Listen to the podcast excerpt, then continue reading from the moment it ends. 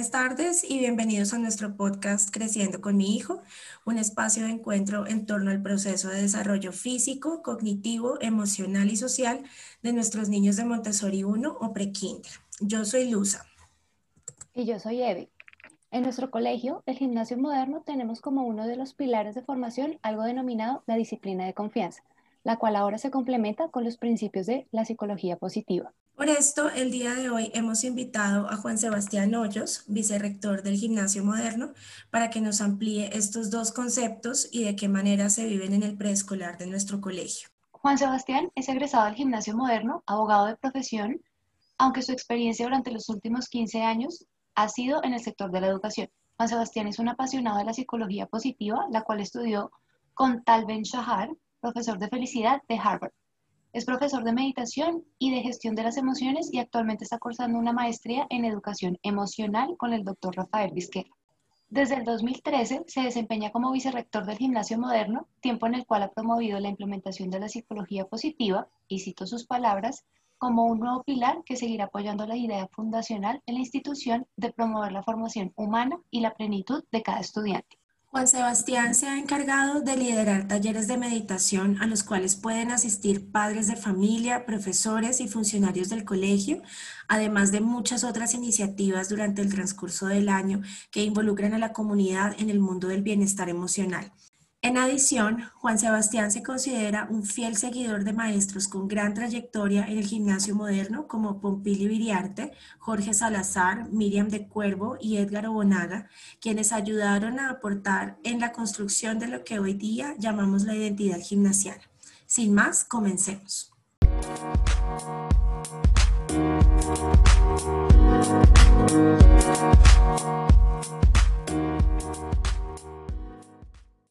Bienvenido Juan Sebastián. El colegio ha venido implementando la psicología positiva como un programa que busca fomentar el bienestar y la felicidad en la comunidad, entendiendo el perfil del estudiante gimnasiano como un individuo que se destaca a nivel académico a la vez que cultiva sus fortalezas del carácter, lo cual le permite convertirse en un ser humano íntegro, empático, solidario con sus semejantes y con el medio ambiente y en busca de equidad y justicia en los diferentes ámbitos que se desenvuelvan. ¿Cómo entra la psicología positiva a fortalecer el perfil de los gimnasianos que ya venían trabajando de tiempo atrás la disciplina de confianza? Y pues quisiéramos saber de qué manera estos dos conceptos se complementan. Perfecto. Bueno, eh, un saludo muy especial, Luz Ángela, Evelsi, muchas gracias por invitarme acá a compartir con ustedes. Me siento muy honrado y también las felicito pues por este espacio que sé que ha sido de mucha utilidad para muchas familias y para muchos educadores. Entonces estoy muy contento de estar acá con ustedes. Eso es lo primero. Y bueno, la, pregunta que me hacen, eh, muy chévere, y entonces les voy a contar un poquito. Cuando empezamos a estudiar el tema de psicología positiva, que para las personas que no lo sepan, pues es como, como esa ciencia, esa rama de la psicología, pues que es muy reciente, que tiene unos 20 años, que fue creada por, por Martin Seligman, que es un, pensador y un científico muy reconocido a nivel internacional, que fue presidente de la Asociación Americana de Psicología. Eh, y es básicamente una ciencia que se dedica a estudiar temas como el bienestar, la felicidad, las fortalezas humanas, las emociones positivas y, el florecimiento, el desarrollo pleno del ser humano. Eso sería lo, primero. Y el impacto que cosas como, por ejemplo, las emociones positivas tienen en el florecimiento de las personas.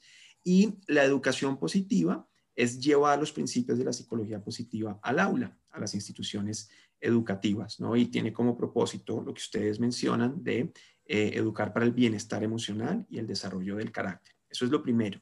Entonces, cuando conocimos de esta, de esta, de esta, de esta rama, de esta tendencia innovadora en educación, eh, pues el rector, lo conversamos con el rector y el rector me motivó mucho a estudiar y a profundizar porque nos llamaba mucho la atención nos llamaba mucho la atención las investigaciones de Martin Seligman y a mí personalmente ya las cosas que había leído también me habían, me habían interesado muchísimo, entonces empecé a profundizar y al hacerlo, pues me di cuenta que había muchas similitudes con la filosofía del colegio, con los principios pedagógicos del colegio, pero sobre todo lo más importante para nosotros y la razón por la cual el rector, digamos, se embarcó en esto y le llamó tanto la atención y nos llamó tanto la atención, es porque todos los principios del colegio son muy hermosos, y son muy poderosos. Y la filosofía del colegio. Entonces, por ejemplo, cuando hablamos de esa idea de educar, no solo instruir, cuando hablamos de la disciplina de confianza, cuando hablamos de lo que sea el maestro, será la escuela, eh, la escuela activa, el espíritu gimnasiano. Y entonces con eso don Agustín decía que, que era muy importante educar para la vida y no solamente para el examen, que era muy importante formar niños felices, seres humanos felices y que contribuyeran a la sociedad. Y cuando él dice educar, no solo instruir, él por educar entiende desarrollar el carácter. Entonces él ya tenía muy claro eso como filosofía, pero lo interesante es que los aportes de la psicología positiva y de la educación positiva, que están basados en evidencia, en, investigación y en prácticas que son pues llevadas, eh, herramientas y recursos llevados a la práctica y que luego se, se, recopilan en las investigaciones, son una manera de operativizar o llevar a la práctica estos principios y de complementarlos. por ejemplo, don Agustín hablaba mucho de la importancia de desarrollar el carácter, pero no decía mucho cómo. ¿sí? Una de las críticas que se le ha hecho eh, a la escuela activa como, como, como modelo educativo, como modelo pedagógico, es que es muy hermoso, eh, muy bonito desde lo conceptual, pero que le hace falta como más herramientas, como más dientes, como más cosas para ponerlo en práctica. ¿sí? Entonces acá vimos que la educación positiva, la psicología positiva, tiene una manera concreta de llevar esto a la práctica, de operativizarlo. ¿sí? Y además recursos donde hay evidencia de su impacto. Entonces por eso fue que, que, digamos, hicimos ese, eh, combinan también porque es que es una manera de desarrollar esos principios tan hermosos de, don Agustín, pero con recursos muy prácticos para llevarlos a la, vida cotidiana y al aula. Entonces, por eso es que así fue como ese, ese, ese mix inicial, ese, esa combinación inicial y, y, por eso empezamos a profundizar y yo me di a la tarea de estudiar y bueno, lo que hemos hecho estos años en el colegio. Es una manera de desarrollarlo con investigaciones muy recientes y muy hermosas te dio el colegio como para fortalecer este concepto y cómo lo has integrado en los diferentes aspectos de tu vida, desde el preescolar hasta, hasta pues tu vida adulta y profesional? Perfecto, esa es una pregunta muy bonita, muy hermosa. Y les voy a contar que cuando ustedes sabrán que yo antes de ser vicerrector era secretario general. Entonces, porque mi formación de base es eh, derecho, yo soy abogado estudié Derecho, era, era abogado y pues por pasión me pude ir metiendo más en temas pedagógicos y formativos, que es lo que más me, apasiona. Entonces, cuando me nombraron, cuando el rector me nombró en la vicerrectoría, lo primero que hice fue empezar a estudiar un poquito de manera más profunda el concepto disciplina de confianza. ¿Por qué? Porque es un concepto que a veces puede ser un poquito como etéreo, como gaseoso, y porque hay muchas definiciones, no hay una definición unívoca. Yo recuerdo que don Guillermo, Quiroga, el vicerrector durante mucho tiempo del colegio y que fue mi, vicerrector y gran maestro y bueno, un ser muy hermoso y muy maravilloso. Cuando le preguntamos por la disciplina de confianza, él decía, es de confianza, pero es disciplina. ¿sí? Esa era la definición de él. Mario Galofre, el primer rector que me tocó, decía que es como la fuerza de voluntad aplicada a una tarea. Juan Carlos Bayona, que fue rector cuando yo, en mi último año, él decía que la disciplina de confianza era como una palmera, porque era flexible. yo hablaba con Nelson Cuervo y Miriam de Cuervo, a quienes personas maravillosas. Miriam, una maestra, mejor dicho, que me marcó y hablé con ella hace poquito, un, ser humano muy importante en mi vida. Ellos decían que la disciplina de confianza era el desarrollo gradual de la autonomía.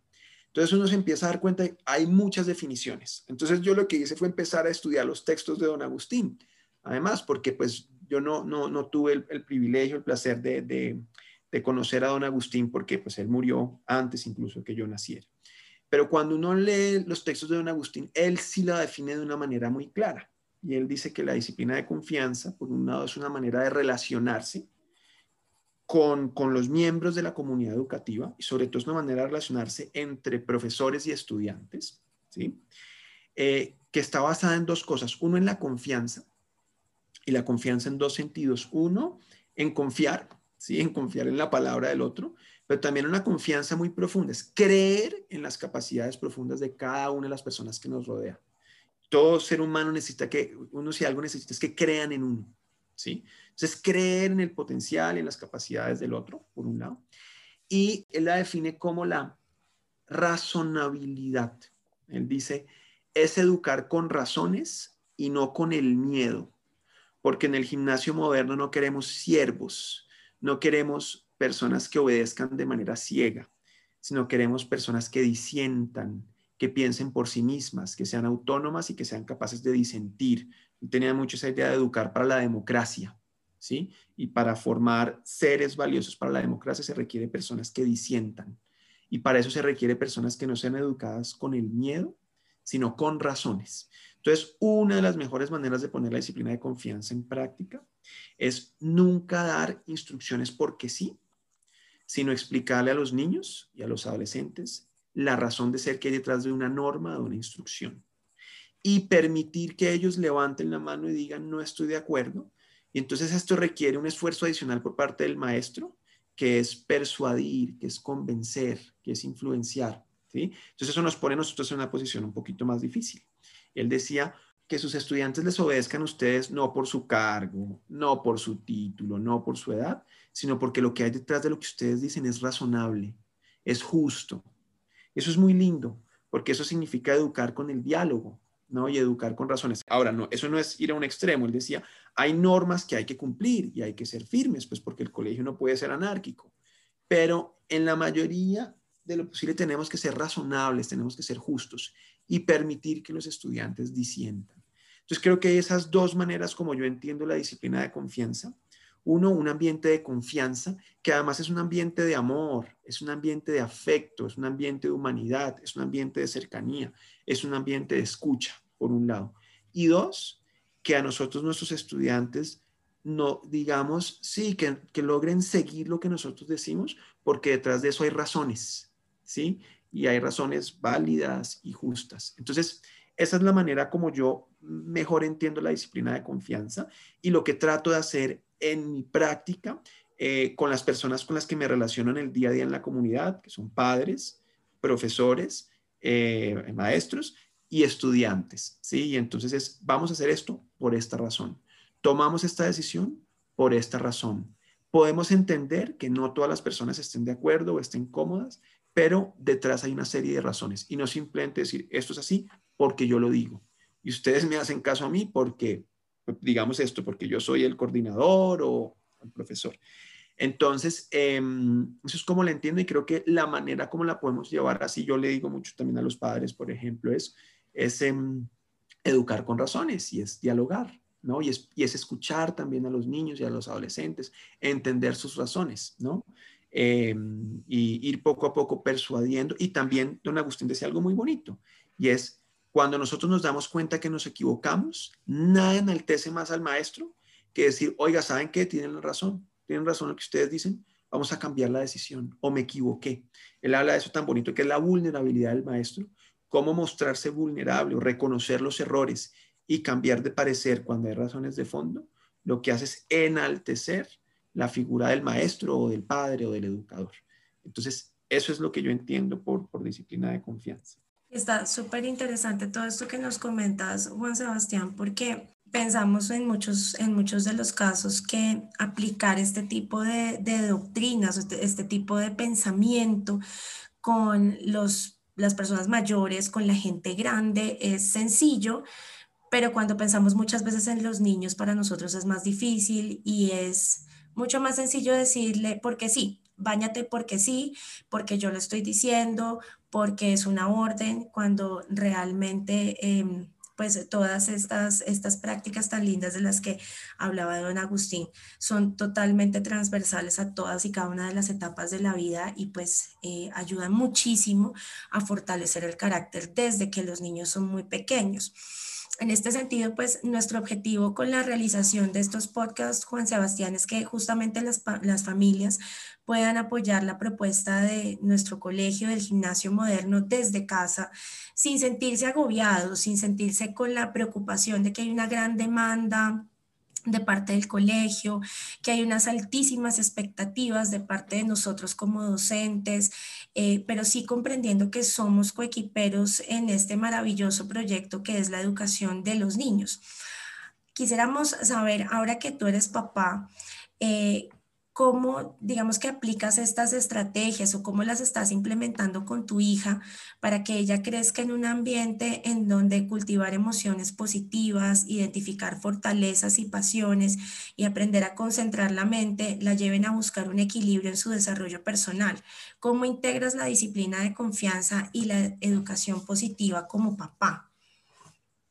Muy bien, pues también qué pregunta tan tan bonita. Y bueno, y me parece también maravilloso la intención del, podcast, que es como seguir difundiendo, compartiendo con los padres nuestra filosofía, nuestros principios y dándoles herramientas para que los traten de poner en práctica y así hagamos mejor equipo, en lo que más nos interesa, que es el, mejor desarrollo de sus hijos, nuestros estudiantes, sin agobiarlos. Entonces, eso me parece muy, muy valioso y muy importante.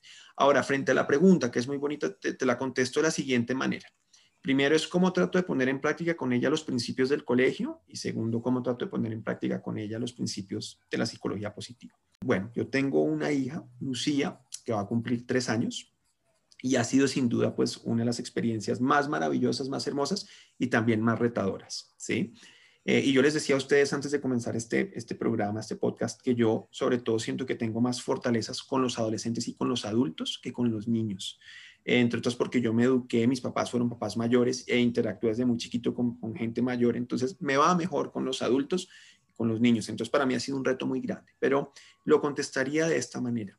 Lo primero, ese principio tan también fundamental del colegio, la idea de lo que sea el maestro, será la escuela, que lo podemos trasladar también a lo que sea el adulto, o lo que sean los padres, pues será el hogar, ¿sí?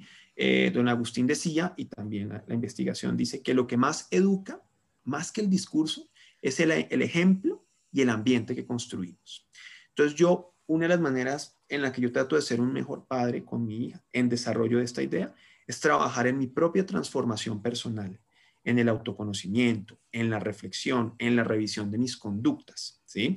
Yo recuerdo que una vez cuando Lucía era muy chiquita, ya podía tener un año, un poquito menos, un día eh, estaba llorando mucho en un viaje que hicimos y yo me salí de casillas y, y pegué un alarido y yo después de ese día dije, nunca más, no vuelvo a hacer esto porque ella ni se dio cuenta, siguió riendo, se siguió gritando, pero por supuesto esas cosas tienen un impacto en, la psique. Entonces yo me puse eso como tarea. Entonces yo estoy permanentemente revisándome y reflexionando sobre eh, mi manera de ser. Yo otra de las cosas que he hecho que me ha gustado mucho a lo largo de mi vida es hacer terapia. Eh, terapia, ir al psicólogo, para mí ha sido una herramienta muy, muy bonita de autoconocimiento y, de, de, de, revisión y de reflexión. Entonces, lo primero es que yo estoy permanentemente reflexionando sobre el ejemplo que doy, el ejemplo que quisiera dar y un ambiente, la construcción de un ambiente de diálogo, de amor, de afecto, de cercanía, también de límites, que son muy importantes para los niños. A mí me decía mi, mi, psicólogo, la figura paterna es una figura de autoridad y de donde el niño o el niño interioriza los límites, que son muy importantes. Entonces yo dialogo, pero yo tengo claro que hay cosas con ella que no. Hay, hay cosas que no se hacen, pues cosas muy bobas. Cuando yo estoy por la calle, si vamos a cruzar la calle, siempre cogidos de la mano. Eh, por, por, nombrar solamente una, o la comida no se bota al piso, hay cosas pues muy básicas, entonces eso eh, trabajo en, el ejemplo de papá que quiero ser y en el ambiente que construyo en los espacios que estoy con ella, siempre tratando de ser una persona muy amorosa, pero también muy firme. Para mí es muy importante ser muy afectuoso con ella, abrazarla mucho, expresarle mi amor, ¿no? Entonces, eso por un lado. Con la idea de la disciplina de confianza, por supuesto, creo que es mucho más fácil con eh, niños un poco más grandes o con adolescentes o con adultos, pero yo sí trato mucho de decirle a ella, no por esta razón. Muy sencillo, yo no entro en, discusiones filosóficas, pero por ejemplo, te pones la chaqueta porque si no te da, te da gripa. Nos dio gripa la semana pasada y no queremos eso. Entonces ella, eh, a ella, por ejemplo, no le gusta ponerse la chaqueta o entonces al principio, no, no, yo te la pones porque te da gripa. Y mi función es que estés bien, tu bienestar. Entonces ya ella entiende. Entonces, siempre con razones, siempre con razones. Eh, salvo en situaciones límites que quiero que se pongan los zapatos o las medias, tenemos que irnos de afán y no, no, no, ahí sí ya después del diálogo te pones esto ya, punto, porque nos tenemos que ir. Entonces, procuro que detrás de las decisiones haya una razón. Eh, entonces, eso sería una manera como trato de llevar a la práctica, a la cotidianidad, eh, dos de los principios más importantes del colegio. Ahora, cuando hablamos de psicología positiva, dentro del modelo de psicología positiva, eh, eh, eh, la psicología positiva lo que busca es el bienestar del ser humano.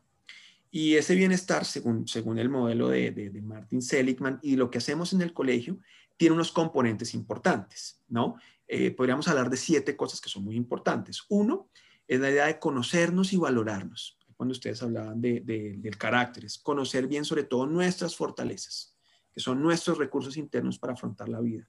Entonces, reconocerlos y trabajar sobre ellos. Entonces, eso sería uno. Dos, la importancia de aprender a gestionar las emociones y cultivar emociones positivas. Tres, la importancia de desarrollar habilidades para relacionarse bien con los demás y construir buenas relaciones, tener una red de apoyo.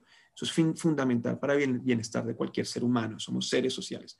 Cuatro, la importancia de tener metas en la vida, sueños y ir descubriendo un sentido en la vida, las cosas que nos hacen sentido, las cosas más trascendentes que nos llenan de propósito y de plenitud. Cinco, la importancia de construir resiliencia para aprender a afrontar y a superar las situaciones difíciles de la vida, que por supuesto todos tenemos, y más en estos momentos por los que pasamos a nivel mundial y en, y en Colombia, en nuestro tan amado país. Sexto, la importancia del bienestar físico, del, deporte, del sueño, de la alimentación. Y séptimo, la importancia de, de, cultivar paz interna. Para eso hay herramientas muy importantes como el arte, la música, la meditación, el mindfulness, entre otros. Entonces, por supuesto, poner en práctica esos siete, pues con una niña de, dos años y medio, pues es hablar ahorita de sentido de la vida con ella, pues no, no, no tiene sentido, pero sí hay cosas bastante importantes. Uno, por ejemplo, el bienestar físico. Entonces, procurar que ella coma bien, eh, que ya tenga sus hábitos, que coma las horas que son, que no coma mucho azúcar, nosotros tomamos mucha agua, por ejemplo. Y dos, la importancia de que duerma bien también, entonces que tenga sus buenos hábitos de sueño, eh, su siesta, que ya no está haciendo tanto. Y tres, por ejemplo, el, movimiento físico. Entonces, caminar con ella, está ahorita montando en bicicleta, pues con una bicicleta de, sin pedales. Pues entonces, le, trabajamos mucho el tema del bienestar físico y del cuerpo. Eso por un lado. Eh, el tema con ella de, por, supuesto que es un tema que a mí tanto me apasiona, pero el tema de la, de la meditación y eso, por supuesto no, cuando ya sea un poquito más grande y en la medida en que lo vea, lo vea en la mamá y lo vea en mí, yo estoy seguro que ese ambiente y ese ejemplo que le daremos, a ella algo le, le generará. Por el momento, por supuesto, pues no lo trabajamos, pero sí trabajamos mucho temas como arte y música. Entonces el arte, ella le gusta mucho pintar, oír música y eso es muy bueno para su concentración y también para su creatividad. Tema de resiliencia, pues por supuesto en este momento no, pero sí, yo le trabajo mucho el tema de la paciencia, como la tolerancia, la frustración y, que no todo sea inmediato, la espera. Entonces, por ejemplo, hemos estado últimamente cocinando galletas y creo que eso es muy bueno porque es como que ella se, se dé cuenta que hay un proceso, ella quiere una galleta delicioso, pero tenemos que tener los ingredientes, tenemos que amasarlos, el rodillo, ponerlos en el horno. Entonces, el tema de enseñarle a esperar Creo que es muy importante porque eso va desarrollando en ella a futuro la capacidad de espera y de tolerancia frente a la frustración y eso creo que está conectado con la resiliencia. Como les decía, el tema de sentido y metas en este momento, pues eso no tiene mucho sentido. Eh, el tema de las buenas relaciones, creo que también más adelante, ya creo que más con el modelamiento, cosas como la importancia de la escucha, de pasar menos tiempo en pantallas, de yo, como les digo, allá procuro abrazarla mucho, manifestarle mucho mi afecto, manifestarle mucho mi amor, ¿no? Entonces creo que eso nos ayuda a ir construyendo un, vínculo, como yo les decía a mi, mi psicólogo, mi, terapeuta maravilloso, que fue papá del colegio Eduardo Carballo, que es un hombre maravilloso, venezolano, yunguiano, un hombre absolutamente maravilloso a quien le debo mucho. Él me decía, mira, si algo necesita un niño o una niña, y más en este momento, es unos papás que la quieran. Entonces, tú, tu tarea es decirle a ella que la quieres mucho, que la amas. Tú preocúpate por eso y eso es lo más importante en este momento para ir fortaleciendo tu vínculo, entre otras porque también lo que, lo que dicen muchos, muchos expertos es que sobre todo en esta primera etapa y hasta los cinco años, pues el vínculo primordial es con la madre, ¿no? Que no, no es exclusivo, no es exclusivo, pero primordial es con la madre. Pero entonces una de las cosas más importantes que puede hacer el papá es expresarle ese amor.